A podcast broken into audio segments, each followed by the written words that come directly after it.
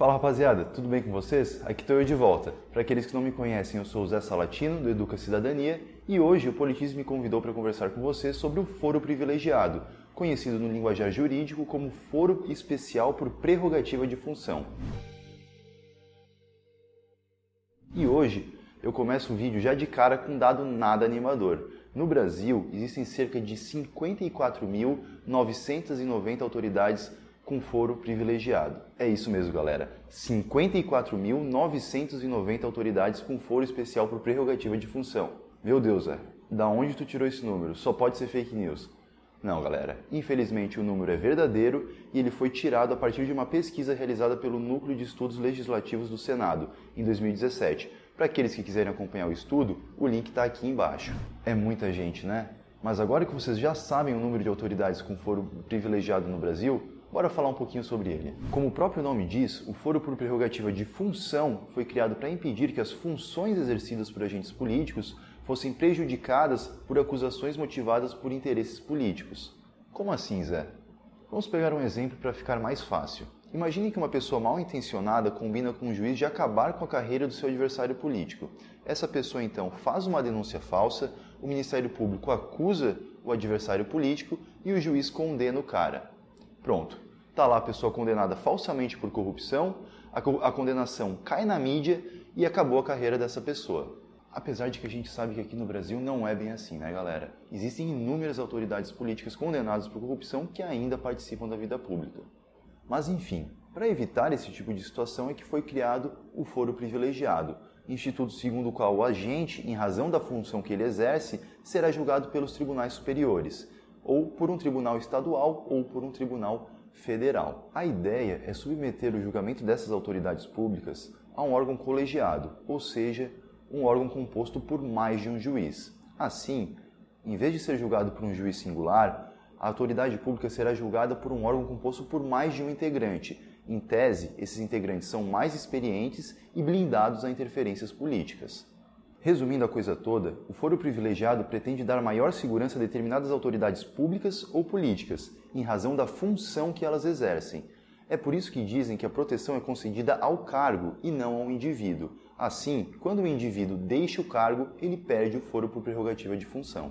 Um ponto interessante de mencionar é que o foro privilegiado existe também em outros países ocidentais, como a Colômbia, a Argentina, a Espanha, os Estados Unidos, entre outros. Mas aqui no Brasil, quando surge o foro privilegiado? Em terras brasileiras, ou melhor, nas constituições brasileiras, o foro privilegiado aparece já na primeira Constituição, a Constituição Imperial de 1824. Segundo essa Constituição, teriam foro por prerrogativa de função os ministros do Supremo Tribunal de Justiça, o STF da época, os das relações, os empregados do corpo diplomático e os presidentes de província. Mas o imperador, Zé, o imperador não tinha foro por prerrogativa de função? Na verdade, não dá para dizer que o imperador tinha foro por prerrogativa, porque na verdade o imperador não podia ser julgado por nada. Dizia o artigo 99 da Constituição Imperial, abre aspas, a pessoa do imperador é inviolável e sagrada, ele não está sujeito a responsabilidade alguma, fecha aspas.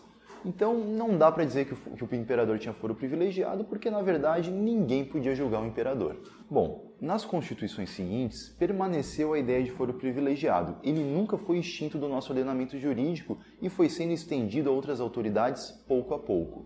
Aqui uma curiosidade, galera. Foi durante a ditadura militar, na vigência da Constituição de 1967, que o foro privilegiado foi estendido também a deputados e senadores. Antes da emenda constitucional de número 1 de 1969, deputados e senadores não possuíam foro privilegiado. Foi a partir dessa emenda, então, que eles também passaram a ser abrangidos por essa espécie de foro. Chegamos então na Constituição de 1988, que foi a Constituição mais generosa, vamos dizer assim, no que se refere ao foro privilegiado, estendendo a prerrogativa a ainda mais autoridades públicas e políticas. Mas não é apenas a Constituição Federal que pode conceder o foro privilegiado. As constituições estaduais também podem conceder essa prerrogativa a outras autoridades públicas. É coisa, né, gente? Para finalizar, eu vou passar um resumo para vocês das autoridades que possuem foro e dos tribunais responsáveis por julgar essas autoridades. É um resumo porque, como eu falei no começo do vídeo, nós temos muitas autoridades com foro por prerrogativa de função. Então vamos lá. O Supremo Tribunal Federal é responsável por julgar o presidente da República, o vice-presidente, os ministros do governo, deputados federais, senadores, os próprios ministros do STF e comandantes militares. Já o Superior Tribunal de Justiça cuida de processos relacionados a governadores e desembargadores, que são juízes de segunda instância.